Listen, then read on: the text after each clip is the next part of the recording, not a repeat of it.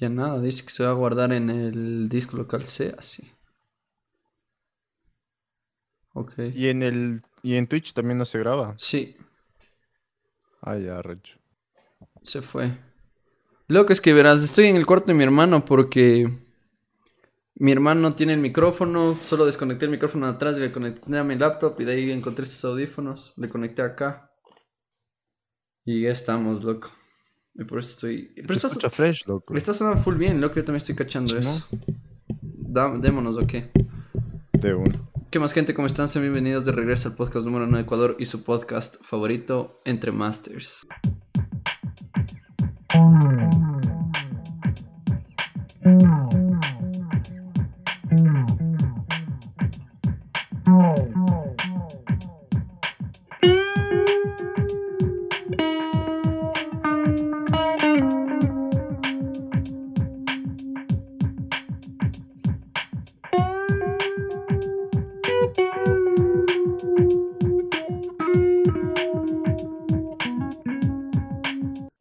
Parece, hoy parece viernes por alguna razón, me master. Hoy un miércoles. ¿En serio? Ajá, parece viernes, o sea, le siento como viernes, pero sé que viernes es Navidad, así que no puede ser viernes, pero ¿Y cómo, y cómo has sentido esto de que ya mismo es Navidad, ve? Así, being honest. mm, como bajón, así. O sea, yo... no como bajón un en el día más, sentido- loco. Ajá, como un día más, pero es como que un día que ya es como que dices, ya el viernes toca, el viernes toca, como que toca lo de siempre, ¿cachas? Es como que esos- ese, ese- ese día del año que toca lo de siempre, entonces no es como que estás looking forward, pero es como que chuta, cada día te torturas y diciendo, chuta, ya cada día más se acerca ese día. Que envuelve todo eso, ¿no? Socializar, eh, cenar y toda la cuestión. Y no estás listo, Dil. Y todo- todos los días es lo todos los años es lo mismo, ¿no? Es como que toca, sí. yo, no estoy, yo no puedo creerlo, loco. Como que ya es otra vez Navidad. Y, y no lo siento, empezando por ahí, loco, no lo siento. Así como que veo los adornos, así las luces, todo navideño, pero... Whatever, loco. O sea, sé que es la cena, así que me parece chévere ver a la fam. Pero de ahí ya, loco, así como que... No estoy esperando ningún regalo, cacha. Como que ya no... Ya no es esa emoción de niño que puta... Contabas los días para que sea Navidad, así. Ya no... Oye, ¿tú, tú crees que y sería de preguntarle a un niño de verdad, pero no sería tal vez arruinarles la infancia? ¿Pero tú crees que los niños en realidad creen en Santa Claus o algo así? O, O en el ratón de o- los dientes, en el o doctor. en el ratón de los dientes, ¿Cómo es? o en realidad es como que actúan eso para que les den regalos, o en el caso del ratón de los dientes les den dinero. De ley se creen, ¿Tú loco. crees que en verdad sí se creen? Yo estoy con... O sea, no puedo decir 100% seguro, pero bastante seguro de que... Sí, loco. Yo me creía, ajá. Si yo me pongo en primera persona, yo sí me creía cuando... Y me acuerdo más, antes de Papá Noel me acuerdo de... Del ratón de los... Del, ¿Cómo es? Del ratón Pérez, el de los dientes. Ajá. Porque yo me acuerdo que me sacaba ya los dientes queriendo, loco, porque quería que el ratón Pérez me dé dinero, así. Y me acuerdo, loco, yo en el espejo de niño, así, sacándome los dientes para que poner el diente abajo de la almohada y al día siguiente despertar con dinero.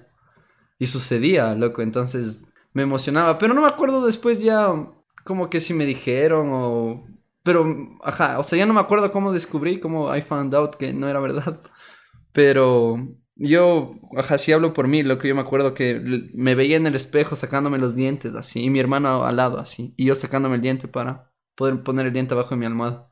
Y, ajá, pero de ahí en, en cambio si me preguntas de Papá Noel no me acuerdo, loco. Con el bro... mm, ah, ¿sabes qué? Me acuerdo de Papá Noel, loco, como que una noche cuando era full niño.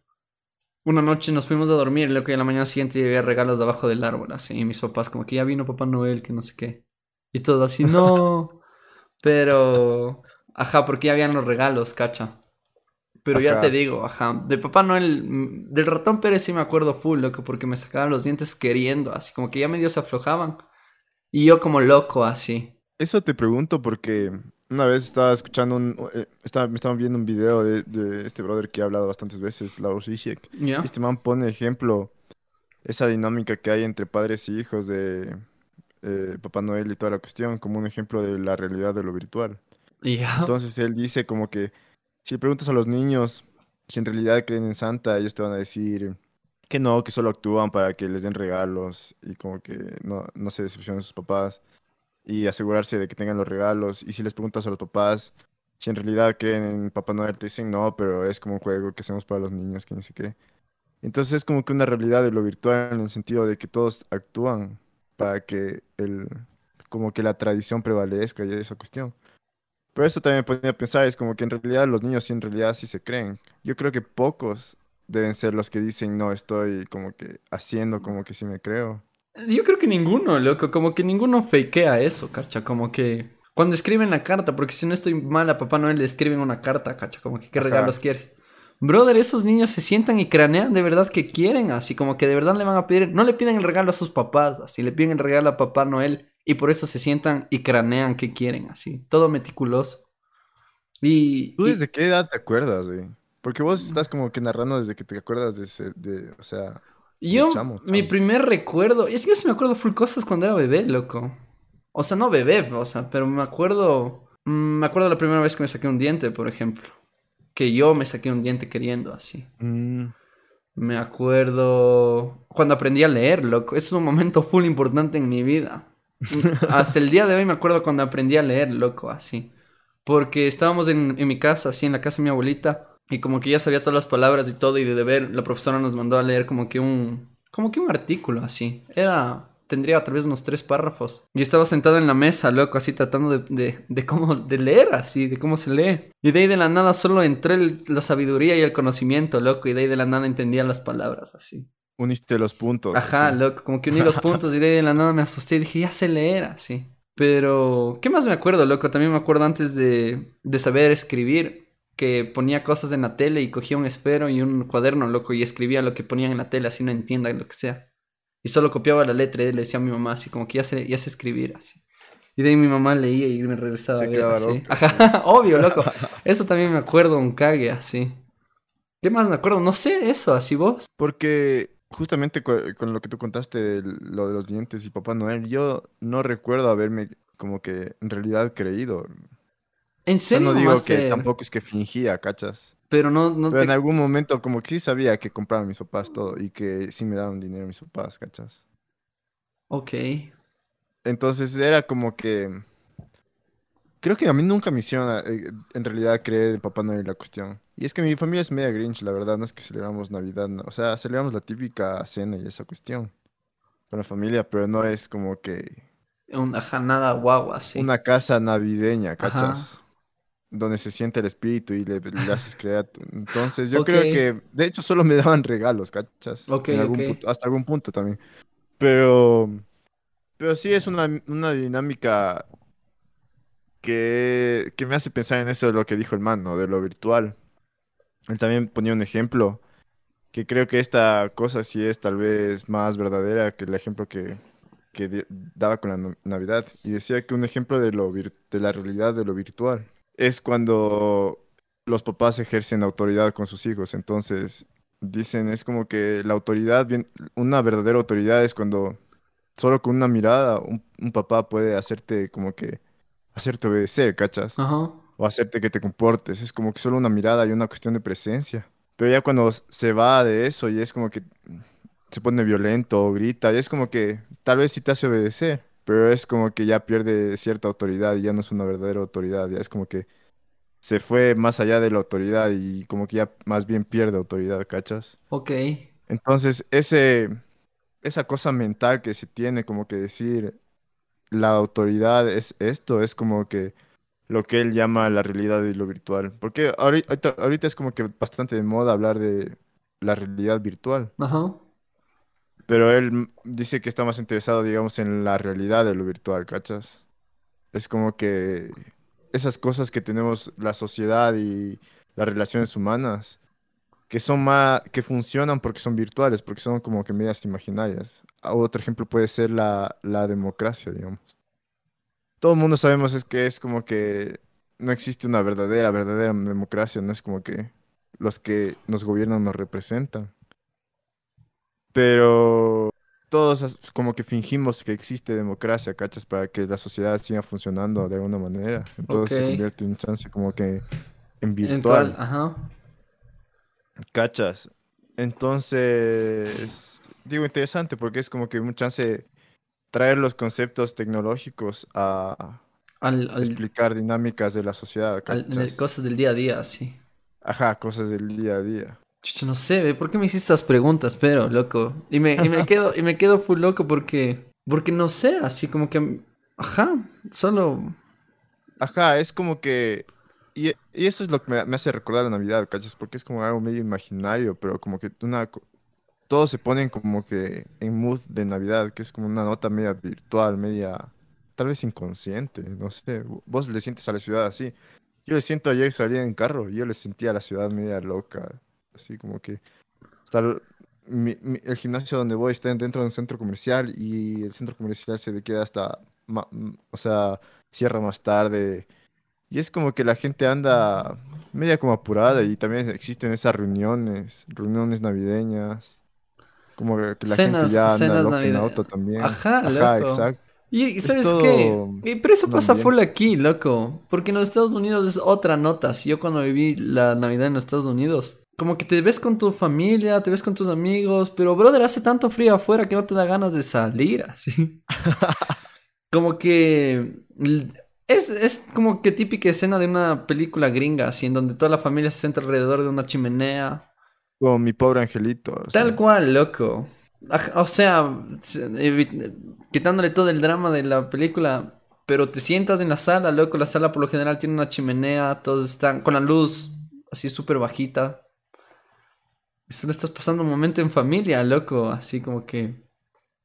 Otra nota, Pero no es sé. como que la gente está más concentrada en este momento como que colectivo, que las cosas que pasan se hacen más como recordables. Digamos, yo me puedo imaginar esta nota que estábamos cachando esta semana de que, en el mundo arquitectónico se puede decir de que murió Richard Rogers. Es como que se va a re- recordar full que se murió este man cerca de Navidad, ¿cachas? Es como que la gente, tal vez más su familia y eso, pero como que todo el mundo vamos a tener, vamos a asociar tal vez eso con Richard Rogers. No digo que todas las Navidades nos vamos a acordar de ese brother, Pero. hasta que se murió no me acordaba del man, pero es como que sí va a pasar, sí se va a quedar- sí se va a asociar eh, eso, ¿cachas? O Y eso sea, también con el sí, COVID, los que loco. murieron en COVID también.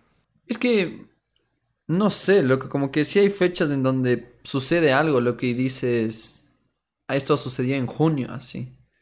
¿Y por qué te acuerdas que fue en junio? Porque pasó esto con este bro, así, o esto, o algo, o algo pasó, y esto te hace que te acuerdes hasta en el mes y en el año, loco. Hay gente que hasta dice, me acuerdo era el mes, este mes, tal año, así. Hay veces que se acuerdan hasta el día, por, porque son fechas que tal vez les marcaron, así. Entonces, es, es una época full, full loca, así. Diciembre me parece muy, no sé, loco, como que pueden suceder tantas cosas al mismo tiempo, así. Como que diciembre es el fin de un año, el, como que ya darle paso a un nuevo año, loco, cosas que, no sé, loco, solo, solo es diciembre, así como que creo que nadie está Y es listo como para que diciembre. COVID lo hace extra medio ra- ex- extra raro, ¿cachas? El, todo este tiempo que estamos viviendo. Porque recién están diciendo ahora que, que prácticamente que cancelen sus navidades de nuevo porque se viene el, el Omicron que estábamos hablando el anterior. Se viene con fuerza, quién sé qué. Eso vi de que la, la Organización Mundial de la Salud vino eso. Entonces es como que yo siento que la gente ya, ya estaba como que craneando este, estas navidades como sin, Sin COVID. sin tanta la histeria del COVID. Y boom, de nuevo, otra nota. Loco, pero date cuenta, y ahorita, mm, como que retomando lo que dijimos hace un segundo, es, es eso, así como que de ahora en adelante nos vamos a acordar que en el 2021, en diciembre, el Omicron empezó, empezó a pegar durazo, así, ¿cacha? Ajá. Como que literal, el man está rompiendo hits, así, como que el Omicron se viene con todo. Y ya, loco, y de ahora en adelante, así es que sobrevivimos a esto, no sé, unos 30 años vamos a acordar que en el 2021, en Navidad, el Omicron estaba a punto de destruir el mundo, así, ¿cacha?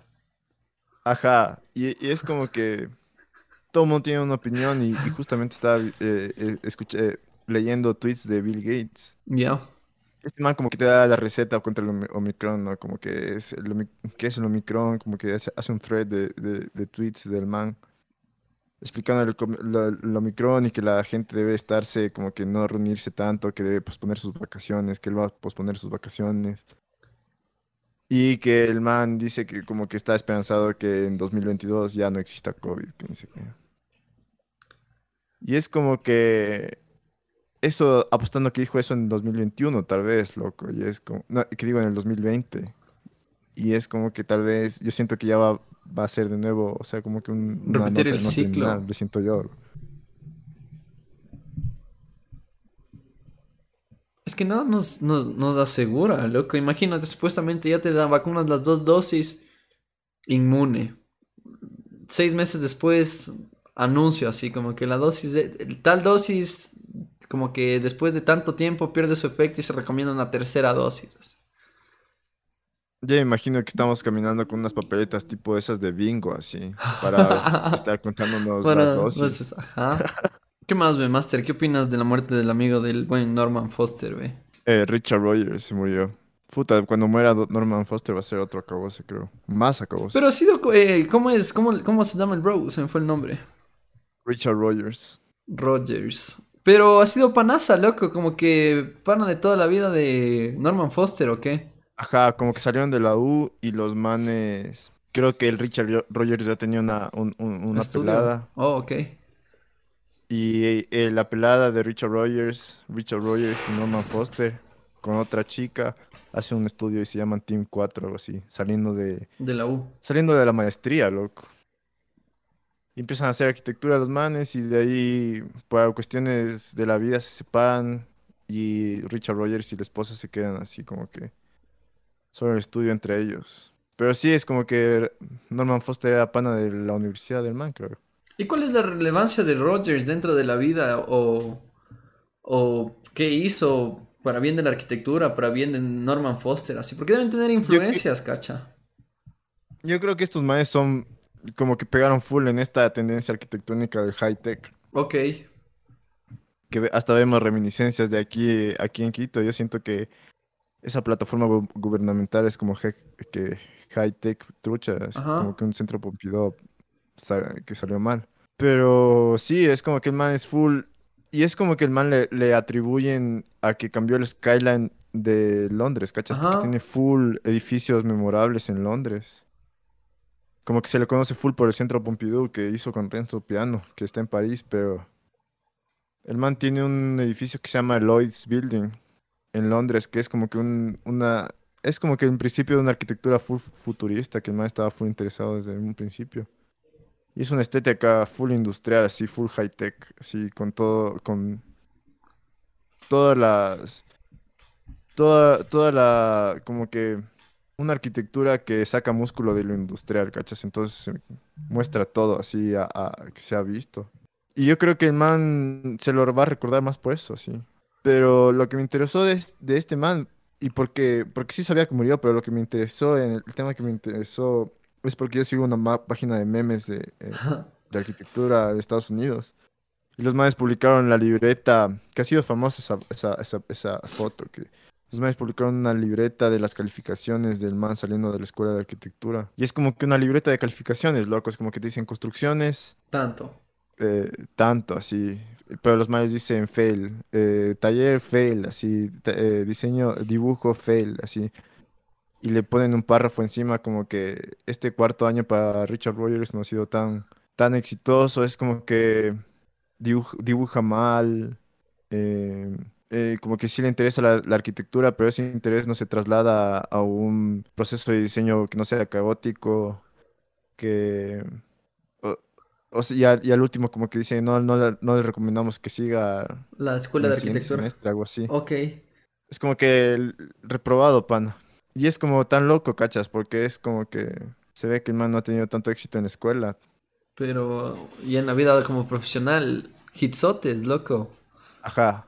Oye, pero aquí va algo que yo trato de como relacionarlo con mi trabajo. Eh, ajá, mi, mi jefa, loco, sabe decir como que tuvimos tal persona que fue pasante aquí, así. Y como que por cosas de la vida entre compañeros nos dijeron, no, no es tan bueno, así como que whatever, loco. Y nada que ver, así llegan a la oficina el primer día de, o ya están X tiempo. Y solo dicen, brother, como que son gente que trabaja full bien, desarrollan las ideas full bien, tiene el pensamiento full bien, así como que la recomendación o lo que nos dijo este man de este tipo es totalmente incorrecto, así. Cacha, como que dicen, Ajá. ya les golpea, o sea, esto dice mi jefa, así como que ya les golpea la vida de profesionales, la vida de adulto y dicen, brother, o sea, tengo que cambiar, cacha. Tal vez en la universidad no fue el mejor, pero tengo que cambiar. Pero también hay la de otra, loco. Hay gente que en la universidad es normal, así. Y cuando ya salen al trabajo, loco, no dan ni pie ni bola. Así como Ajá. que casos que suceden. Y no lo cuento yo, loco, sino son cosas que me dice mi jefe. Y yo como que, ok, Pero interesante yo creo que eso se, se puede, se puede dar en la arquitectura porque la escuela no te dice nada, ¿cachas?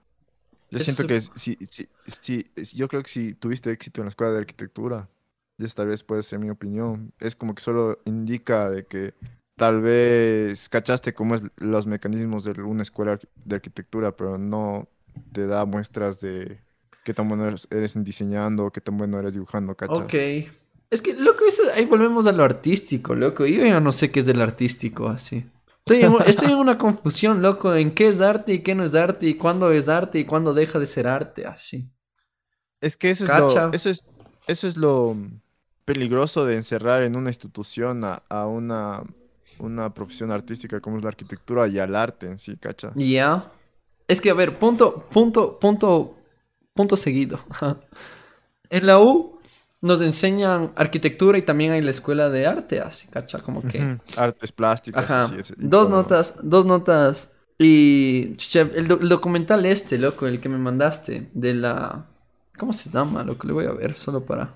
De esa man, Avelina Lespe. Sí, I guess. Cague esa man. Le hacen full memes a esa man porque es como que la man le presentas cualquier cosa y la man te dice, no, eso no No, es arte. no es arte, eso". exacto, loco. Y que no sé qué y no sé cuánto. Y, y dice, y dice una parte en algo como que ahora, o sea, ni siquiera estoy parafraseando, loco, pero yo lo entendí así, en donde dice, loco, ahora creemos que todo es arte, así como que cualquier cosa que hace alguien que, entre comillas, es importante y solo hace cualquier cosa, si el man lo considera es arte y lo publica como arte y hay gente que cree que es arte y compra su arte, cacha, como que... Ajá. Entonces yo me quedaba pensando, loco, y digo, entonces, ¿quién hoy en día hace arte, cacha? Como que, o sea, ¿de verdad tienes que seguir alguna escuela de arte o alguna cosa para después considerarte artista y después poder vender arte? ¿O no es necesario hacer una escuela de arte para que tú hagas algo y tú te representes con él? Y de ahí como que alguien ve y dice, oh, wow, así como que quiero esto, así esto interpreta mis sentimientos y esto es arte, así. Cacha, es que también esta man dice algo de de del arte no tiene que el arte no tiene que ser explicada, sino una persona tiene que pararse frente a la X cosa que denominan Ah. arte. Y es como uno lo siente, así es como uno lo percibe, cacha, sin necesidad de ser explicado. Y aquí es cuando pensé lo que relacioné, lo mismo nos decían los profesores con la arquitectura, cacha. Nos decían, tienes que poner el corte de tu proyecto y en el corte de tu proyecto se tiene que entender dónde están los lugares públicos, los lugares privados, dónde van a estar los baños, loco, así como qué va a funcionar en esta doble altura, Ajá. sin necesidad de Pero la expresar. cuestión Cacha. es que... A ver, date. Es que, bueno, yo estoy de acuerdo con esa man. Y sí creo que dije en, una- en un anterior podcast de eso, ¿cachas? Que ahora se, se estaba, se, desde algún punto en la historia se puso de moda el concepto. Ujú. Y es como que se priorizó un chance hasta el concepto a la propia obra artística. Es como que me puedes conceptualizar cualquier cosa, pero si veo en un cuadro dos rayas que cualquiera persona puede hacer, es como que puedes filosofar y puedes lanzarte conceptualizando, conceptualizando, conceptualizando y hacer teorías y hacer libros. Pero al final no tiene tanto valor la- esa obra artística, ¿cachas? Ese es el punto de la man. Pero ¿y por qué no? Yo creo que porque a la final eh, en el arte existe un canon. Entonces, como que ese canon. Porque, te- eh, porque yo creo que la idea de ese tipo de arte donde ponen una banana y le pegan a, a la pared, pared. o le ponen una, dos rayas en un cuadro blanco, vino desde esta idea de que arte es cualquier cosa que el artista cree que es arte, ¿cachas? Que viene un chance de, de, de Duchamp en el siglo XX cuando Ajá. puso ese urinario en, el, en, una, en una galería de arte. Un urinario fi- firmado, si has visto. Es como que eso, eso cambió todo el, todo el panorama, ¿cachas? Entonces ahora cualquier, si soy artista y yo creo que una roca encima de una patineta es arte. Porque tal vez representa el atra- eh, trasladar un paisaje. O digo que representa eso, eso es arte. Y es como que yo, yo le siento ese momento como importante en el sentido de que te criticó y te hizo pensar que es arte, pero no como ejemplo de una obra artística, ¿cachas? Entonces lo que estaba hablando antes era como que en- yo siento que en el arte hay un canon, ¿cachas? Ya. Tienes artistas increíbles como, digamos, no sé, ¿cómo, es- cómo es el que hizo las, las meninas? Velázquez, Ajá. Eh, Picasso, que son obras que a la final influyeron en, en- en el, En el transcurso de la historia de la en el humanidad. transcurso de la historia del arte y a la final influyeron a otros artistas, ¿cachas? Y entonces ese canon debe seguir. Y ese canon es como un chance, yo siento que la vara de medir del- del- de, la- de lo que es arte o no es arte. Entonces yo siento que cualquier cosa que se haga, si, algún, si de alguna manera trata de acercarse o trata de proponer, pero tiene como que las condiciones para estar expuesto al lado de ese tipo de obras históricas, eso es arte, ¿cachas? Pero Pero si espera, no, te corto. pero si le pones al lado y no, y no tiene, no tiene valor artístico, no es arte, creo yo. Es que te corto, loco. O sea, tú estás diciendo que los brothers, suponte, ¿qué es? Velázquez. Ajá. eh, influenció tanto en el mundo del arte por la relevancia que tuvo sus pinturas ante una sociedad. Y por eso es reconocido como el brother que es Velázquez, así. Pero ¿y qué pasa si es que tú, o sea, no tal vez tú, loco, pero algún brother que estudió arte, así, cacha del arte y entiende el arte y, y pone una patineta sobre el... pone una patineta y encima de la patineta una piedra, así. Y hay gente que se relaciona con eso, así. Y hay gente que comienza a decir, oh, wow, así, este brother me cambió el pensamiento. Y llega otro brother y también, y así, así, así. Hasta donde se hace un grupo gigante de gente que dice, Martín Cartucci me cambió la vida por poner una patineta en una roca. Una así". piedra, una... Ajá. Y solo la gente comienza a tripear lo que tripeas y de alguna manera haces como que tu partido. ¿Qué chuchas, lo que eres artista? No, yo creo que es como que otra cosa. Eh, hay un brother, un crítico de arte que habla de esto, se llama... Pero el man lo llama amparte a eso, ¿cachas? Si has hablado, es creo, una loco. Esa palabra me es suena. una- e- ese Pablito también habló, habló. Se llama este man eh, Antonio García Villarán. Es un youtuber famoso que hace críticas de arte. Y este man habla de esto como, como el, el arte en minúsculas, se puede decir. Es como que algo... Eso califica lo que tú dices, algo que entretiene o que trata de ser juguetón tal vez. Se Ok. expone en una galería. Y cualquier, yo siento que cualquier cosa que se exponga en una galería y como que ya le, ya le da cierto renombre, pero a la final no hace que califique como obra artística, creo yo. O sea, Y ¿quiénes yo creo que lo que califica como obra artística es lo que influye en otros artistas. Entonces ahí se va creando un canon y una jerarquía de arte, ¿cachas? Entonces tal vez como que full artistas van a ver la obra de Velázquez y van a quedarse locos como el man manejaba las sombras, la espacialidad en, su, en sus pinturas y tal vez como nos enseñaron en la arquitectura, va a interpretar, interpretar eso a su tiempo y a su contexto pero va a intentar apuntar a eso, ¿cachas? Entonces, yo siento que ahí se va, ahí es como que un chance como que toma el camino artístico y, y, se ve una voluntad en esa persona en hacer arte, ¿cachas?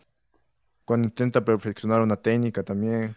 O sea, tú estás diciendo que no todos los artistas pueden hacer arte. No, no todas las personas, porque si no haces arte, no es que artista. no todas las personas pueden hacer arte, co- correcto, pero ¿y los artistas? ¿Qué? O sea, ¿qué? ¿en dónde saco un título en donde me digan, usted puede hacer arte? Cuando tomas esa responsabilidad de ser artista, ¿cachas? Y esa responsabilidad de artista es como que te obliga a perfeccionar una técnica, a, a proponer alguna cosa relacionado al tiempo en el que estás viviendo. O sea, si nosotros como Ah. arquitectos, loco, digo, de ahora en adelante todas mis vigas que haga para siempre, así. Todas mis vigas van a ser vistas y todas mis vigas van a ser de color amarillo, así. Y comienzo a mover mi arquitectura como con mis vigas amarillas y un cielo falso, así. Pero que las vigas se vean Y causo sensación dentro del mundo de la arquitectura por mis vigas amarillas. ¿Qué soy? Arquitecto, tal vez. Ajá. ok. Ajá, pero yo creo que sí debería haber una, una jerarquización, ¿cachas? Tal vez refiriéndote, no, no, refiriéndote a qué. Date, date, a ver, ¿por qué? de que si nos vamos por el lado de que todos pueden ser artistas, entonces, eh, de qué, para qué están los museos y para qué está el arte en sí, ¿cachas? Si no existe una, una vara de medir, de decir esto es esto, esto, esto es, ¿cachas? Si no existe una diferenciación entre lo que hacía Picasso y yo, y digamos yo, que no sé pintar nada. No existe una diferenciación porque a la final yo también soy artista y me llamo a mí artista y, digo, no, o sea, yo también soy artista, ¿cachas? Entonces le, le estoy quitando valor a este man que hizo más de 5.000 obras, creo, ¿cachas? Y perfeccionó la técnica, sí. Imperfecciona la técnica técnica, es mientras, impecable, mientras que así. yo, digamos, tal vez me estoy, me saco de los bolsillos y digo, Aquí voy a poner este color que nada que ver con el otro porque Ajá. quiero, así. Así. estos dos puntos en la pared y, y para mí es arte. ¿Cachas? Si ya nos vamos tan a, a- a lo tan relativo, porque es lo que saben decir, ¿no? El arte es relativo. Entonces, ¿para qué, para qué existe tanta... ¿De qué sirve el arte entonces, cachas? Si no existe una diferenciación de lo que es bueno o es malo, lo que es, ah, lo que lo que sí es arte y lo que no es arte. Entonces, sí, yo creo que est- esta man, habla- volviendo a, a, a, a donde esta man, tiene puntos full válidos, creo yo. Y, y eso no le quita que, que su actitud sea un poco memeable, pero, pero hace full sentido lo que la man dice, ¿cachas? Y, y, eso me interesaba también porque, porque lo que decía esta man era que ahora en la, en los museos y los museos donde se expone arte contemporáneo, que tiene, que exponen este tipo de arte, que no tiene tanto valor como tal vez el arte histórico que todos conocemos. Era que la man, digamos, decías, ya, quiero comprar esta obra, ¿cachas? Esta obra donde puso una patineta y encima puso una, piedra. Y los manes del, del museo te dicen, ya tienes este certificado donde te hace decir que vos eres dueño de esa obra. Pero no es que te llevas la piedra en la patineta, ¿cachas? Ok. Y eso me hizo pensar full en los NFTs. A eso me voy, los NFTs loco. Son eso, loco. Los NFTs son eso, son como que certificados de que te eres acreedor de ese, de esa JPG tal vez. Pero es como que vos, eh, todo el mundo se puede bajar ese JPG, pero vos tienes el certificado. Entonces yo siento que los NFTs ya son la consecuencia de lo que se ha venido dando en el mundo artístico, que es más una máquina de, de, de lucrar Ajá. prácticamente, más que de avanzar el arte. O sea, verás, yo me voy a ir por otro lado así. No, no voy a definir si es arte o no, porque I don't really care. O sea, me interesa hasta cierto punto, loco, porque yo sí he visto NFTs muy cagues, así, donde digo, el brother que se dio el diseño gráfico de esa cosa, interesante, así. O sea, el brother cacha de ilustrador o de lo Photoshop o de lo que sea que utilizó para hacer eso, así. Claro, yo, eh, eh, antes que empieces, yo también, yo también creo que debe haber artistas digitales full. Increíbles, loco. Ajá, que O sea, que los mayas estén metidos en este concepto de los NFT no le no desvaloriza su, a- su Su- arte, tal vez. Lo que yo critico es tal vez El- el, concepto. donde están, donde metidos ellos, ¿cachas? El concepto, exacto. Ajá, el concepto de, ok. Y, y escucha, lo que estoy escuchando el podcast, si no estoy mal otra vez escuchando el podcast de Logan Paul, así, pero estaban hablando con... No me acuerdo ni con quién, loco, pero estaban hablando de justo de los NFTs, así. Y, un- y el brother le decía, es que quiero tener 100 NFTs, así. Y cuando estemos en el, en el, en el metaverso, así como que... Y nos juntemos todos, podamos ir a mi casa. Y en mi casa ir a pasear y ver mis NFTs así colgados en las paredes de mi casa en el metaverso. Y así como que, bro, así como que... Ya están imaginándose cosas otro nivel, así. Y de ahí también escuché algo full loco, así como... Estaba viendo en YouTube así sobre los NFTs. Es que ahora más que nunca les he visto tan pegados a los NFTs, loco. Y videos de en TikTok, videos en Instagram de gente haciéndose viral porque compra un NFT en 0.08 y de ahí se venden 0.2, así, o en 0.3, ganándote Ujú. 10 mil dólares en dos semanas, así. Estaba escuchando igual eh, un video de recomendación en YouTube, loco. Y el video de recomendación de YouTube era un brother justo hablando de los NFTs. Y este man decía es que más allá del NFT, más allá del arte, más allá de todo, es el, pensamiento este en donde yo como artista, yo Santiago Ruiz como artista, saco mi colección con 30 NFTs así. Y de los 30 NFTs comienzan a comprarme uno, uno, uno, uno, uno. el primer NFT se vendió en 0.001, así. El segundo NFT en 0.002. Pero ese, cuando ya se vendía el otro en 0.002, el primero en ser vendido sube en valor. Y el segundo también sube en valor. Y así, como decirte consecuentemente, así, ¿cacha? Entonces, de ahí, este man explicaba algo full raro que dicen, por cada cosa que haga el artista, tú eres parte de ese artista porque tienes una pieza del man. Y por cada obra que haga el man, tu obra también sube de valor, ¿cacha? Entonces es como que estar generando ingresos por una pieza que ni siquiera la vas a tocar así, ¿cacha? Ajá. entonces el man solo decía eso, así me parece un concepto full loco porque el man trataba de, como que de, como que de hacerle de bueno al artista y decirle como que, brother, un artista más allá de, de querer vender su arte, cuando vende un NFT también está tratando de cuidar a su público, ¿cacha? Porque si compran su obra de arte, él sabe que con el tiempo esa obra de arte va a valer más. Entonces, por eso es importante que la gente compre NFTs, ¿cacha? Si es que de verdad quieres al artista, compra los NFTs porque de esa manera él va a cuidar a todo su grupo de gente, así. Y si sigo hablando de eso, loco, también me pareció full cague porque eh, también he escuchado podcasts de gente hablando de los NFTs diciendo que hay NFTs que suponte solo existen 20 así. Y las 20 personas que son own de esos NFTs tienen acceso a fiestas privadas, a eventos privados, cosas súper exclusivas que solo gente que tiene esos NFTs pueden, pueden tener acceso, ¿cacha? Entonces, más allá de ser una pieza, entre comillas, de arte, también es como que una black card, así como una membresía. Ajá. Súper exclusiva. Pero cachas que es como que imaginemos un mundo donde no existía, no existiera los NFTs, ¿cachas? Yeah. Todo lo que acabas de describir es como prácticamente para una suscripción de Patreon. Ok. ¿Cachas?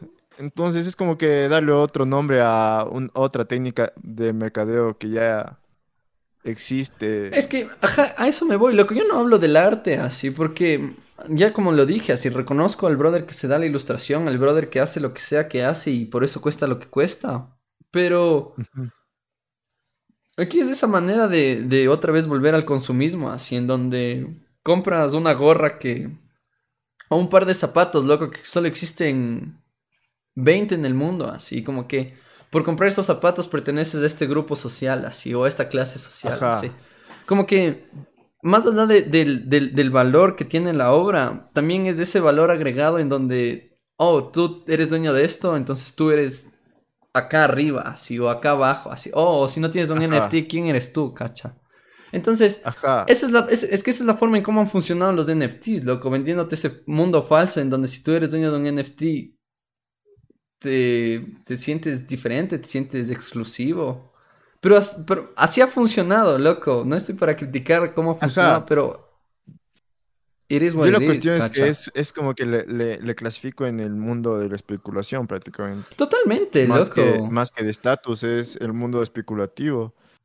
Y es como que, bueno, ahí cada quien vea a dónde se mete, ¿cachas? A mí me parece bien en el sentido que tal vez hace que hace que la gente tenga más chance de promocionar su, arte, tal vez, y ser más independiente. Eso yo creo que está, está chévere, ¿cachas? Es que sí, loco, es que nosotros estamos hablando de la gente que hace obras digitales, ¿cachas? Pero debe haber gente que tripea su, cosa y... Ajá, digamos que la anterior vez estaba escuchando un dato que me dejó loco y era que si vos compras un disco digital o físico de un artista, es como que tú ya le diste, es como el equivalente a que vos le des play a, una de sus canciones como 300 mil veces. ¿Cachas lo poco que ganan con plays de Spotify o de Apple Music? ¿Y qué tanto ganan solo... vendiendo un disco. Solo vendiendo un disco. Entonces yo creo que, digamos, soy un músico y tal vez eh, la portada de mi disco se hace un NFT y con esa portada automáticamente tal vez tienes la oportunidad también de descargarte el disco. Perfecto, loco, yo creo que está bien. Pero. Porque al final es, es, como que una manera de desatarte a este. De, una manera de liberarte de estas de las ataduras que significan estar en Spotify y estar pendiente de, de que Spotify te dé que dos centavos por play, así. ¿Cachas? Es como que hasta te liberas un chance de las disqueras. Obvio. Entonces, también ot- otra aplicación que le veía de los NFTs también era que decían que eh, eh, laboratorios científicos, que a la final siempre han sido financiados por el gobierno y como que participan en concursos como grants para ser financiados. El momento que ellos, digamos, tal vez em- se em- empiecen a lanzar eh, NFTs, digamos, hacen un descubrimiento como el- lo que me mandaste hoy eh, en Instagram Ajá. de este dinosaurio, de este embrión de dinosaurio que estaba intacto en el huevo. Y eso lo hacen NFT. Y con eso financian tal vez una investigación y toda la cuestión. Chéverazo, ¿cachas? Entonces es como que a mí me parece chévere todo esto, como, pero hay como que decir las cosas como son, ¿cachas? Otro método, otro método de mercadeo y otro me- eh, método para hacer dinero, que a la final está bien, ¿no? Pero no, yo creo que ahorita nos están vendiendo la de el cuento de que, puta, prácticamente vamos a, a meternos en la realidad virtual y vamos a, a- a ir al Museo del Prat- Prado de NFTs y que eso es el siguiente futuro del arte. Eso ya no me, no, no me ¿No lo te creo, convence? ¿cachas? Ajá, no me convence, ajá. O sea, como que si, los, eh, si dicen los NFTs, esto es como otro crowdfunding. Perfecto, loco. Al final la gente tiene que comer también. No por ser artista me van a ir la plata automáticamente, ¿cachas? Pero es como que separar las cosas, ¿cachas? O sea, tú te quedas con el arte que conocemos, así, con el arte tradicional. Ajá, yo me quiero, yo me quiero, yo me quedo con la, la, con la realidad, ¿cachas? Que, vi- Mm, que puede, que puede, eh, digamos, si, si a mí me interesa un, ar- un, un artista digital, yo quiero que el artista digital tener la obra de arte y poder co- colgarla en la sala de mi casa, ¿cachas? A mí no me interesa tanto de, eh, tener en una carpeta guardada, ¿cachas? O, o, eh, sí, prácticamente tener un drive de, de- del arte que tengo yo, ¿cachas? O sea, yo, yo, yo, eso me refiero. No, yo no estoy criticando tampoco que haya artistas digitales o que se utilicen Ajá, las loco. No, no, no es por criticar a nadie, ajá. No es O por sea, criticar todo a bien nadie. eso, ajá. Pero, pero sí, loco. O sea, a mí que me gustaría, loco, es que esa es tu, tu opinión. Como que yo tripeo full el arte digital, así. O sea, no, es, no sé ni mucho, pero veo cosas y digo, wow, loco, esto está un cague, así como que esto podría ser el Ajá. siguiente fondo de pantalla de mi computadora, cacha. Ajá, no es mucho, loco, pero digo, o sea, es que veo cosas que son un cague, veo ilustraciones que digo, loco, ¿cómo hacen ese tipo de ilustraciones? Hay veces que veo renders, loco, y digo, brother, eso ya es una foto, así. O sea, ese proyecto ya está acabado y eso es una foto del proyecto y nada que ver, así es un render, cacha. Hay, man- hay manes que aclaran di- diciendo estos renders son estos no renders porque ya como que se... Ya se pierde de la realidad, Ya no loco. cachas qué es, qué es, Ajá, cachas. tal cual. Entonces, o sea, tal vez ya te digo, si a ti te gusta algo más lo físico, a mí también me encanta lo físico, loco. Suponte un cuadro súper chévere, en un enmarcado súper chévere, con, en un lugar chévere de tu casa, así. Increíble, loco. Pero también puedes tener cosas digitales en donde puede ser la foto de perfil de tu WhatsApp, así, cacho. Ajá, o sea, como que, como que a la final es la experiencia, ¿cachas? Eh, Y creo, yo an- antes como que estaba en contra de un chance de la experiencia, pero a la final sí existe ese, eso que se llama experiencia, ¿cachas? Por alguna razón, eh, digamos, en el Museo de Louis Kahn, el Museo de Arte de Kimball de Louis Kahn decían que este museo, como que la manera como diseñó este man el museo, como que un chance dictó qué tipo de obras deben exponerse en, en- en las paredes que el man, del edificio que diseñó el man, ¿cachas? Entonces también viene toda esa nota sensorial de decir, este man hizo esta pared para que, eh, para que se ajusten Ah, ah, obras de determinado tamaño y determinada escala a esa pared y este tipo de obras quedan en esta pared, ¿cachas? Todos los curadores de ese museo dicen que como que este man ya nos dictó un chance ¿qué que debemos, que debemos ¿Hacer? obtener para, para, el, Para el museo, para que se exponga en este museo, ¿cachas? Ok. Cuadros muy grandes no se puede exponer aquí porque no queda así. Como que se pierde un chance por el, el tamaño de, de piso techo que el man hizo, los materiales del, de las paredes para exponer que el man hizo. Entonces, yo creo que no se debería perder eso, ¿cachas?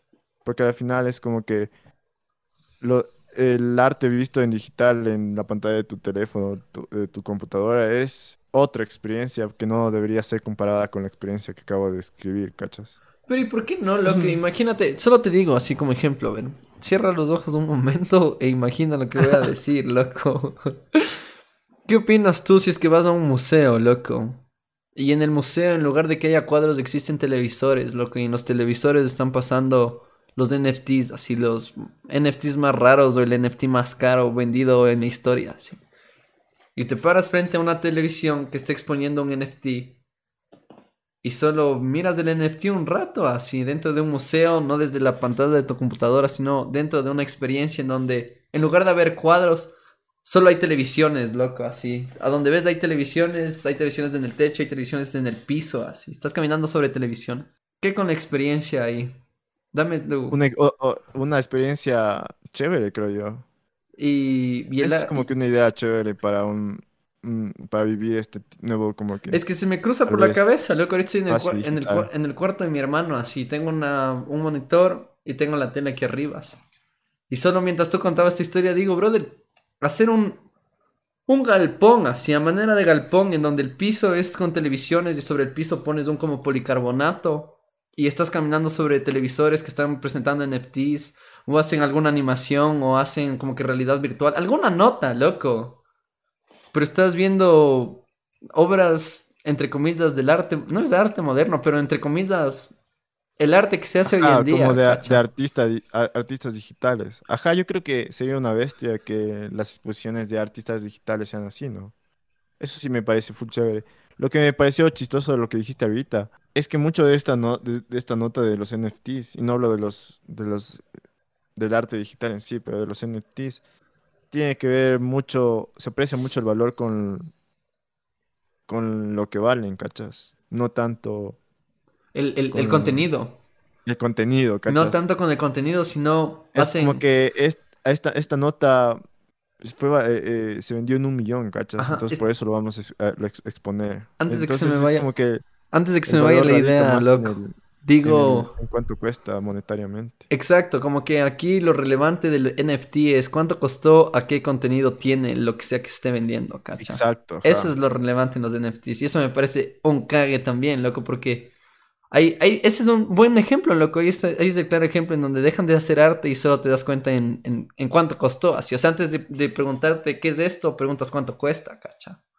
Cacha, ajá. Y un poco eso ya existía en el mundo de- del arte de ahora, ¿cachas? Es como que yo siento que full millonarios eran como que no cachaban, o sea, como que no, no les interesaba decir esta, esta obra me gusta, esta obra me llama la atención, esta obra me, me, me dijo algo. Y más como que, ah, esta obra es la más cara del museo. Entonces, ah, me la llevo, ¿cachas? Y un chance le exponen en su casa como decir, eh, ah, esta obra valió 5 mil, 5 millones de dólares tal vez. Ajá. Entonces, como que un chance, como que el estado del arte ahora, como que predijo ya lo, lo que iba a pasar con los NFTs, ¿cachas? Y los más que hicieron los NFTs dec- decían como que el arte en realidad ya, el mundo del arte ya en realidad se, se trata del dinero más que el arte. ¿Por qué no hacer como que memes que sean ahora lo- el nuevo arte? Y estos tipos de memes que son JPGs, venderlo como pieza artística y darle su valor en darle como que, que sean NFTs, ¿cachas? Yep. Entonces ya se despojaron de todo contenido, ¿cachas? Ya ni siquiera tienen, necesitan un brother que haga dos puntos en la pared. Es que tal vez la- los NFTs es la forma de desligarte al, al, al tiene que haber un concepto, al tiene que tener un fundamento, al que tienes que mantener ciertos como que, como que, ¿qué puede ser? No estereotipos, loco, sino como que ciertos puntos que tienes que respetar cuando haces arte, cacha. Y los NFTs Ah. es esa oportunidad en donde dices, brother, ya nada, esto es un NFT, por poco no tiene que tener explicación, no tiene que tener sentido ni lógica. Solo es un NFT, tienes que dejarlo ser así. Y esto es lo que cuesta este Ja, NFT, y su loco. valor di- eh, eh, se mide, ¿Por cuántos por- NFTs? O, por cuántos NFTs de la colección ya se han vendido. así. ajá, exacto. O sea, me Ajá, parece- es, ajá, me es, es chistoso, pero me parecería chévere que la gente también diga, "E- existe otro camino, ¿cachas? Porque yo creo que se perdería mucho si un brother que sabe dibujar y que le apasiona dibujar y diga, no, chuta, ahora todo el mundo hace esta nota, entonces para pegar tengo que desviarme de todo lo que Lo que... a la final me llama la atención para irme de, de este lado, ¿cachas? Yo creo, yo creo que eh, como que enfatizar de que existen esos dos caminos, ¿no? Pero... Describe tus dos caminos.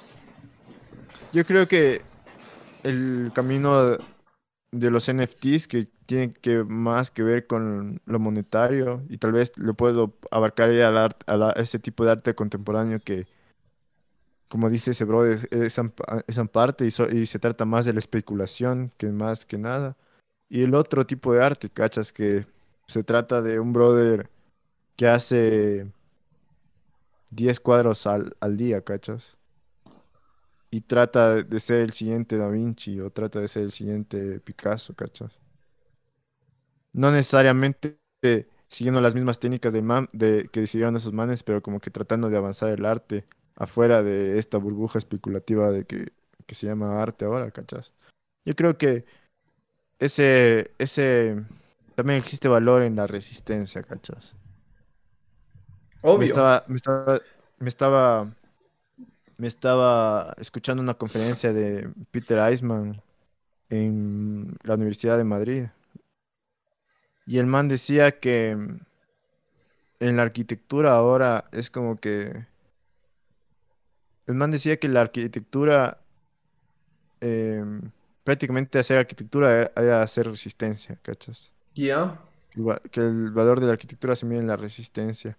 Y el instrumento para hacer resistencia de la arquitectura era la complejidad. Ya. Entonces, cuando una arquitectura era compleja, tal vez tenía más resistencia a fuerzas monetarias, a fuerzas sociológicas, fuerzas sociales, fuerzas que la, a la final la tenían atada, su manera de resistir esas fuerzas era con la complejidad, ¿cachas? Que siempre fue así. Pero ahora con las herramientas digitales y todo este avance tecnológico que, que se está dando en la arquitectura, llegar a esa complejidad ya no es tan difícil, ¿cachas?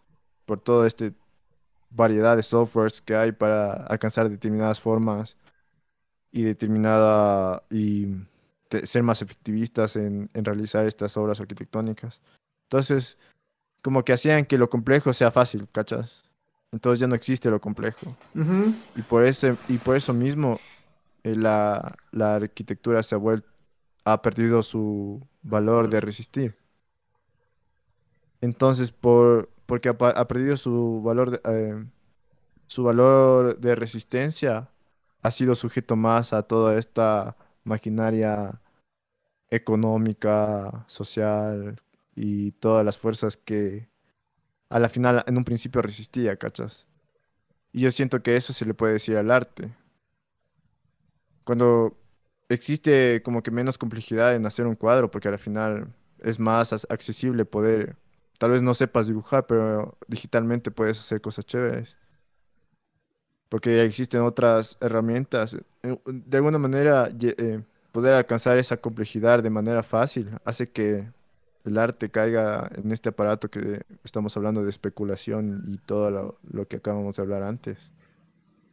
Entonces yo creo que ese camino debería también existir, ¿cachas? El camino de la resistencia en el arte y en la arquitectura. Un chance como que llegar a esa complejidad, pero no de una manera fácil, sino que sea compleja en todo el sentido de la palabra y en todo el sentido del proceso, ¿cachas? Yo tengo una idea full loca y tal vez no tiene nada que ver, Master, pero mientras escuchabas todo lo que. Mientras tú hablabas, yo estaba muy pendiente de todo lo que decías. pero algo, algo me dice, loco, que lo que se viene es. El, el nuevo tipo de arte, en mi opinión, loco. Esto le digo hoy, un 22, 23 de diciembre. Loco, el arte que se viene es del arte computarizado, así. O sea, les guste o no les guste. Ajá, ya existen, ah, he, vi- he visto full en Twitter arte desarrollado por inteligencia artificial. Loco, es que, hold up, antes de ¿Has irnos, visto? no, antes de irnos del arte artificial. Digo, brother, yo cacho que hay artistas gráficos que se sacan el aire diseñando No tengo idea, loco, un alien así. Un alien al detalle, así, en donde el alien tiene sombras, tiene todo lo, lo que haría que se vea lo más real posible un alien así. Y creo que el, el arte digital alcanza o supera el nivel de realismo que te da un cuadro de, de un cuadro Ajá. pintado a mano, ¿cacha? Entonces digo, Pero aguanta, aguanta, aguanta. a ver, ok. Yo creo que ese es el problema, loco. Y esa es como que la traba que debería existir en la arquitectura y en el arte para hacer que lo digital sea complejo igual. Y un chance de resolver el problema que Peter Eisman como que planteó ese- e- e- en esa conferencia. A ver. Porque, y esto, y esto me recuerda a otra cita que dijeron en otra conferencia de arquitectura de esas que estaban dando en el CADI, que decían que, que tengamos cuidado con las herramientas digitales porque son full poderosas, ¿cachas? Obvio. Y es como tener un Ferrari, Ajá.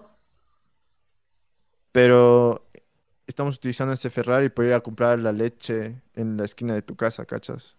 Ya. Entonces lo que hacías manualmente era llegar a la esquina de tu casa, ¿cachas? Y ahora con la, con el Ferrari eh, haces, lo utilizas al Ferrari para ir a- A, a comprar leche. al mismo punto, ¿cachas? Ok. Al mismo punto. Yo creo que si tenemos estas eh, eh, eh, herramientas digitales deberíamos no ir a comprar leche, sino irnos al no- a, a- a otra ciudad, ¿cachas? O, o- o aprovechar todos esos caballos de fuerzas que existen en, estas, en estos instrumentos. Y así se lo vamos, podemos hacer complejo. Entonces, en el ejemplo que tú dijiste, es como que el, eh, el arte digital no debería estar preocupado por simular lo que ya se hacía a mano, ¿cachas? Sino ir más allá del realismo y que el arte digital sea un arte, otro estilo por sí mismo, ¿cachas? Como lo que hizo el cubismo, tal vez. Ajá. Ok. Que el cubismo no le interesaba, tal vez, que chuta dibujar una gallina y dibujar la gallina p- Al realísticamente milímetro. y al milímetro y que la sombra de la... No, loco, el cubismo dijo... eh, mi regla son el punto, el plano y la línea, loco. Y se fue. Y así, y así represento yo la realidad. Así mismo debería ser. Y eso, y por eso yo creo que un chance estoy en contra de los renders. Porque los renders están estancados en esa cuestión de querer Simular. hacer lo que hacemos, simular la realidad, Bueno. en vez de utilizar esos Ferraris, es, todos estos motores de motores gráficos que tenemos, toda esta tecnología, y hacer una cosa por sí misma, ¿cachas? Que no tenga nada que ver con lo que ya se hacía a mano, ¿cachas? Entonces, es justamente eso, estamos utilizando todos los Ferraris que todos tenemos en nuestras casas y lo, y lo estamos utilizando para ir a comprar leche. Entonces... O sea. Esto, esto, ese puede ser el, el clip del episodio de hoy, Master. Estuvo un cague. un pensamiento full cague. Pero también, a ver, aquí vol- volviendo a lo que dices, loco. O sea, tú dices que los brothers que estudian diseño gráfico o hacen arte a través de una computadora también son vinculados al arte, pero esta es una rama. Ajá, que se desarrolle el propio estilo, ¿cachas? Que dejen, eh, que se deje esa idea infantil que veo en, en las herramientas digitales de arquitecturas de querer ser hiperrealistas, ¿cachas? Que eso me... ¿Has visto, has, visto Eh. un, ¿Has visto un NFT de un mono que se vendió por 26 mil dólares? no he visto más. Te indico más. Tengo aquí mi teléfono. Es algo que me parece increíble. Quiero escuchar tu opinión y después podemos seguir conversando. Porque, porque es- es- esto también de... Esto también de... eh, Mira, mira el mono. ¿Me mandaste por WhatsApp o No, por- no. Mira Discord. Ah, ah, ese mono no es un... Es un NFT. No es un, ¿cómo se llama? Pero creo que ese mono es parte de una banda que van a hacer de una banda musical de NFTs, algo así como lo que hicieron Gorilas, pero ahora En la NFTs. música van a hacerlo en- Ajá, algo así. I don't know, dude. Sí, sí, sí, sí, sí he visto esos, mo- esos monos. ¿Qué opinas de ese mono, loco? Ese mono no es nada ligado a la realidad, ¿cachao? Tú vas a la Ajá. selva amazónica y ves un mono con este look. Claro, exacto. eh, eh, Ajá, yo creo que chéverazo, ¿cachas? O sea, yo... Y no estoy en ninguna posición porque yo no cacho nada de arquitectura digital, pero eso como que me parece atractivo. Y digo, es chéverazo, loco, pero mi punto es como que justamente hacer lo que tú me mostraste, ¿cachas? Que el arte digital sea su propio mundo porque tiene sus propias reglas, ¿cachas? Y lo que me imaginaba era también lo que decía un arquitecto que se llama Elio Piñón. Si quieren leerle ese man, solo vayan a eliopiñón.org, creo que el man sube todos los que escribe. Y, y, y escribe algo de la representación arquitectónica. Y si ves el, el Instagram de ese brother, está lleno de edificios del man en SketchUp, así. Ya. Pero es como que obsesionado ese man, como que... eh, Creo que mm, esta profe que me dio tesis dijo que el man como que se quedó tan fascinado con estas herramientas digitales como que dijo, ya no, ya no tengo necesidad de construir, ¿cachas? Esto ya es una construcción en sí. Y ves su Instagram y es full modelos de, SketchUp. Y el man como que un chance en- entiende estas herramientas como una cosa que no viene a reemplazar eh, tal vez la visualización a mano o, la, o todos estos dibujos icónicos de arquitectura, la perspectiva, la oxometría, sino que es una cosa en sí, ¿cachas? Ya. Entonces el man dice, a mí no me interesa esta tendencia infantil del hiperrealismo, sino me interesa como que se entienda toda esta nota digital como una adición a las múltiples herramientas que tenemos y múltiples formas de representar la arquitectura que tenemos los arquitectos. Entonces es como que eh, estos edificios digitales el man los entiende como otra cosa, ¿cachas? Pero el man no dice, eh, estoy interesado en reemplazar la fotografía con, e- con estas eh, herramientas que me pueden hacer que mis proyectos sean hiperrealistas. Y ves el Instagram del man, es full modelos en, en SketchUp, pero full como que se ve que son computarizados y el man no, no intenta esconder que son computarizados, sino intenta hacer engañar como decir esto es un objeto ya construido o no, ¿cachas? Ya. Es como una, es como una nota por sí sola. E- Y yo creo que ese es el camino. Tal vez no necesariamente lo que el man hizo, pero es como que el- la forma de pensar del man y cómo el man ve a las herramientas digitales. Es como deberían ver todos, creo yo. Es como debería ser, creo yo. Hazle, se llama, el Instagram se llama, se Ahorita llama le voy a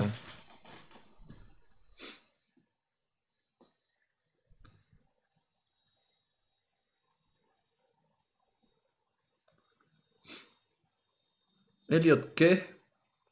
Piñón. Sol- eh, creo que está Helio Pinón, del, de hecho. Es Piñón, pero en el Instagram está Pinón.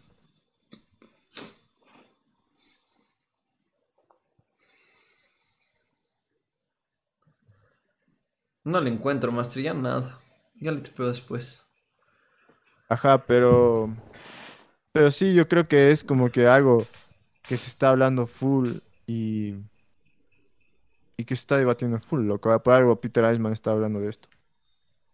Pero. Pero sí, loco, me parece tan loco. Y me parece tan loco. La anterior vez veía un meme en, en Facebook de una página que es de full memes oscuros. Ya. Y decía. Y decía como que por qué en mis 20 por qué esta, por qué esta debacle de la civilización está sucediendo justo cuando en, justo en mis 20, ¿cachas? Yo siento que full gente, digamos, esta man que, que nombraste antes, esta Avelina Lespe, es como que ve este decaimiento de la cultura como un debacle de la civilización.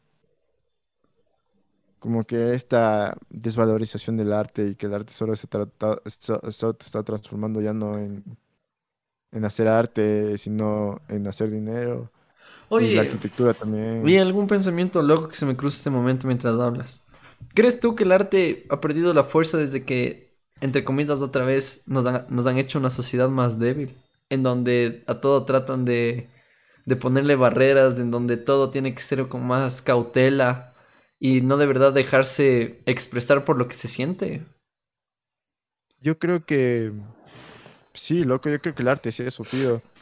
Y más porque, y esta, y esta man, si quieren escucharle a esta Lespe, sí la han de cachar, o no Oigan, les vamos a dejar, les vamos a dejar el link del, del video de YouTube en la descripción de este episodio, pilas. El podcast se llama El desprecio de la historia, con Avelina eh, Lespe. Y estos manes hablan de que, bueno, la man también se da esta, habla de esta desvalorización del- en el arte contemporáneo, como ya hablamos, y también en, en la arquitectura contemporánea. Y, y la man dice, y, y los manes dicen algo que es un fenómeno curioso, y es que digamos que en la, que es como que estamos viviendo en la mejor época de la historia de la humanidad. en el sentido de que la esperanza de vida es más alta. Tenemos todas estas comodi- comodidad- comodidades que te- damos por hecho, que es como que no tenemos tan, no tenemos guerras, guerras en sí. Bueno, en, en el En- mundo occidental donde, eh, donde vivimos. Y que a pesar de eso es como que nuestra arte y nuestra arquitectura se está yendo a la shit, ¿cachas? Y toda esta, no solo eso, sino la cultura, más bien dicho, la poesía, la filosofía. Mientras que en el Renacimiento eran como que todas estas guerras, eh, enfermedades, plagas, Eso dijo Edda. toda esta forma de vivir, ajá, toda, toda este, esta forma de vivir tal vez deplorable, eh, había una edad de oro de la filosofía y el arte y la cultura, ¿cachas? Entonces se da como que una, un efecto contrario. La, sociedad va chévere y eh, la cultura y, la, cultura en general decae. La sociedad va hecho shit, full crisis, enfermedades, plagas, guerras. La cultura se alza, ¿cachas? Y vive una, y vive una edad de oro en el Qué loco todo, ve. ¿Cachas? Entonces es como que tal vez la, es la época que estamos viviendo, ¿cachas? Y no es que deseo eh, para que haya catástrofes ni nada de eso, sino que Es lo que nos tocó es vivir. como que estamos, es como nos tocó vivir, tal vez, ¿cachas? Oye, es que fue loco. Yo solo decía así por, por tener algo de qué hablar y ponerme como que del otro lado de la página. Pero sí, loco, como que antes expresabas lo que, lo que sentías, así, sin miedo a que el vecino te Como diga. decías, y como decías en el capítulo anterior, antes se valoraba a los filósofos también.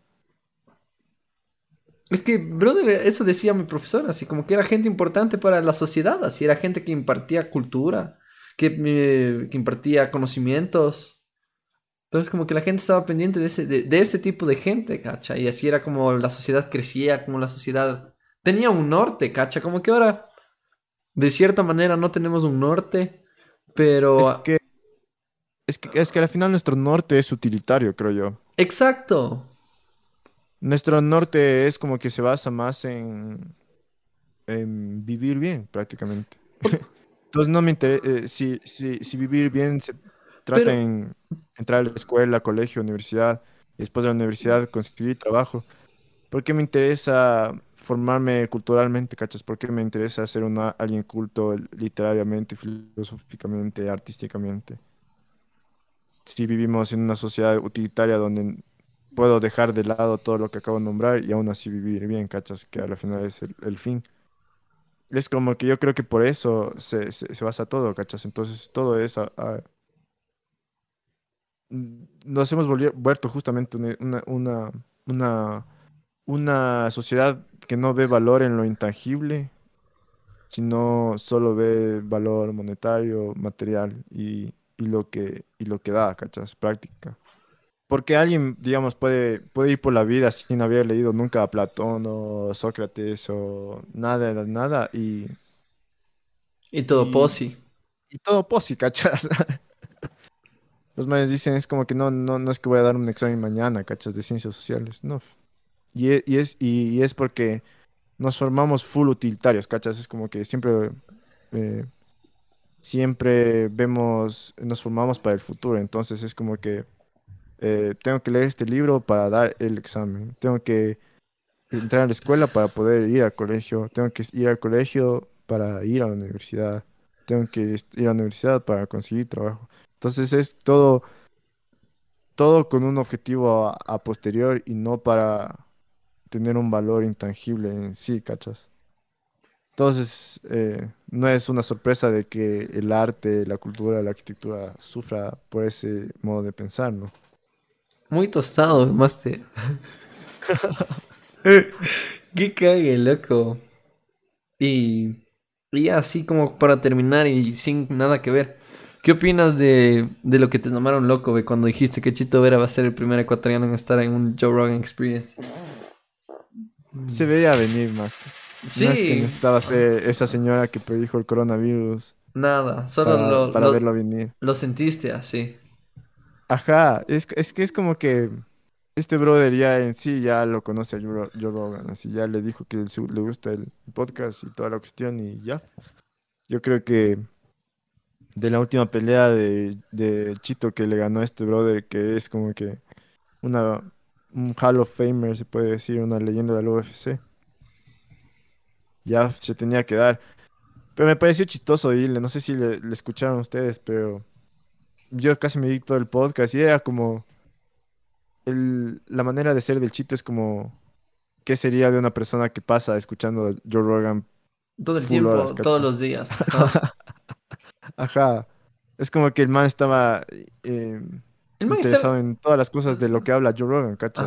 En, en- en- cazar, en tomar vitaminas, en, en entrenar duro, en tener Es que más allá, más allá del, de, de lo que sea que se notaba en el interés en el podcast, tripeaba full que Chito es, es un ecuatoriano, loco, es full ecuatoriano hasta las huevas, así, la forma de, De, de cómo tratar de expresar, como nos expresamos aquí como ecuatorianos, pero el man expresándose en inglés, haciendo nada de sentido en inglés, pero en español hace un sentido perfecto, así, cacha. Ajá. Entonces también y, es... y me pareció, y me pareció cague, y me pareció cague esa experiencia que dijo el man de, de que la primera pelea de MMA fue en una, una, una mecánica con... Ay, en, en, ¿en dónde era? en Quito. Ajá. Esa experiencia que contó de que el- la primera, la primera MMA fue así full trucha, así en una gasolinera de un brother, así. En una mecánica de un Y es brother. como que yo, en la, sí, en la mecánica de un brother, y es como que yo digo, gente del exterior no se puede, no puede, no creo que pueda visualizar eso, ¿cachas? Pero yo es como que me imaginé como que El escenario, el así. man peleó, peleó en una mecánica de esa, esa mecánica que había abajo de la parada de buses afuera de, la U. de la U. Se me hizo así, como que, como que Le- le- dije, sí, es algo, es algo que puede pasar en Ecuador, En- obvio, loco. Ah, totalmente. Pero, ¿qué más me pareció un cague, loco, de la entrevista del... Me, me encantó la forma en cómo hablaba, loco, en cómo se sentía...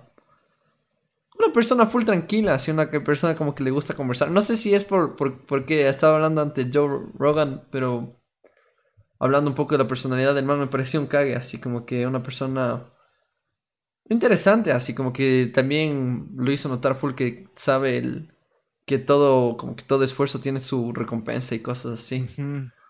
¿Qué más me pareció un cague, loco? Me, eso de cuando el man había empezado a pelear por el hermano, porque el hermano les Le ponía a pelear a los le ponía, años. ajá, loco, contra otro bro que limpiaba zapatos, así como que peleen. Cacha. Mm, ¿Qué Ajá, más, yo creo que eso, eso, eso, eso tiene full que ver con, con la manera que se criaban antes, así full calle, loco. O sea, más, más, en, más en Chone que el man vivió y, y de hecho creo que hasta ahora es así, pero es como así de full calle, loco. Es como que jugar con los niños de la calle Calle. también. Y, y, ajá, loco. Y Mm, pasar todo el día fuera de la casa, así. Sin camiseta. Creo- Ajá, sin camiseta.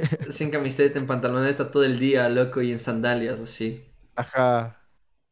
Ajá, es como que una manera de vivir full ecuatoriana en, en- en el tiempo de antes, pero me pare- a mí, a mí me sorprendió, de hecho, yo no pensaba que el Chito se, de- se podía desenvolver tanto así en un formato de podcast, ¿cachas? ¿En serio? Yo fui es- eh, esperando así como que el man, yo como que esperaba, y no sé por qué tenía esto, pero como que esperaba de que el man le costara un chance tener este ritmo de podcast. Pero no, loco, como que desde el minuto uno Con eh, todo, fue loco. como un fue como un podcast más de Joe Rogan, ¿cachas? Buen, buen, ajá, es que, buen, ¿cómo que es? Entrevistado, loco. Chito, un muy buen, ¿cómo es? Ajá. loco? Es que no, es que eso es, eso es lo chévere, que se, mm, se sintió chévere, eh, como que el se sintió que el man fluyó en el podcast porque justamente el man no fue De, de nuevo, en ese, de nuevo en el sentido de decir, em, voy a una entrevista, ¿cachas? Y voy a esperar que me hagan las preguntas y yo responder y después una, otra pregunta y yo responder, sino como que conversación de panas prácticamente. Sí, estuvo cague, loco. Estoy esperando que salga el video en YouTube para darme el video en YouTube también. Pero... No, de ley solo está en Spotify. Solo está en Spotify, en YouTube solo hay clips. Ajá. Estoy esperando a que salga el video completo de, de YouTube. Ojalá, loco. No, no va a salir. Es que es- eh, Joe Rogan tiene un, un contrato de exclusividad con Spotify y solo Oh, episodios completos solo en Spotify, pana. oh, that's not cool. Y ya, Master. ¿Nos la sacamos? Simón, Vamos una hora y veintidós. buen tiempo, panda. Simón. Eh, muchísimas gracias a todas las personas por quedar hasta el final del episodio. Esto ha sido Entre Masters, el podcast número uno. Y ya, gente, gracias igual a todas las personas por listening, viewing, watching and subscribing. Y nos vemos en un próximo episodio, gente linda. Cuídense. Besitos. Chao.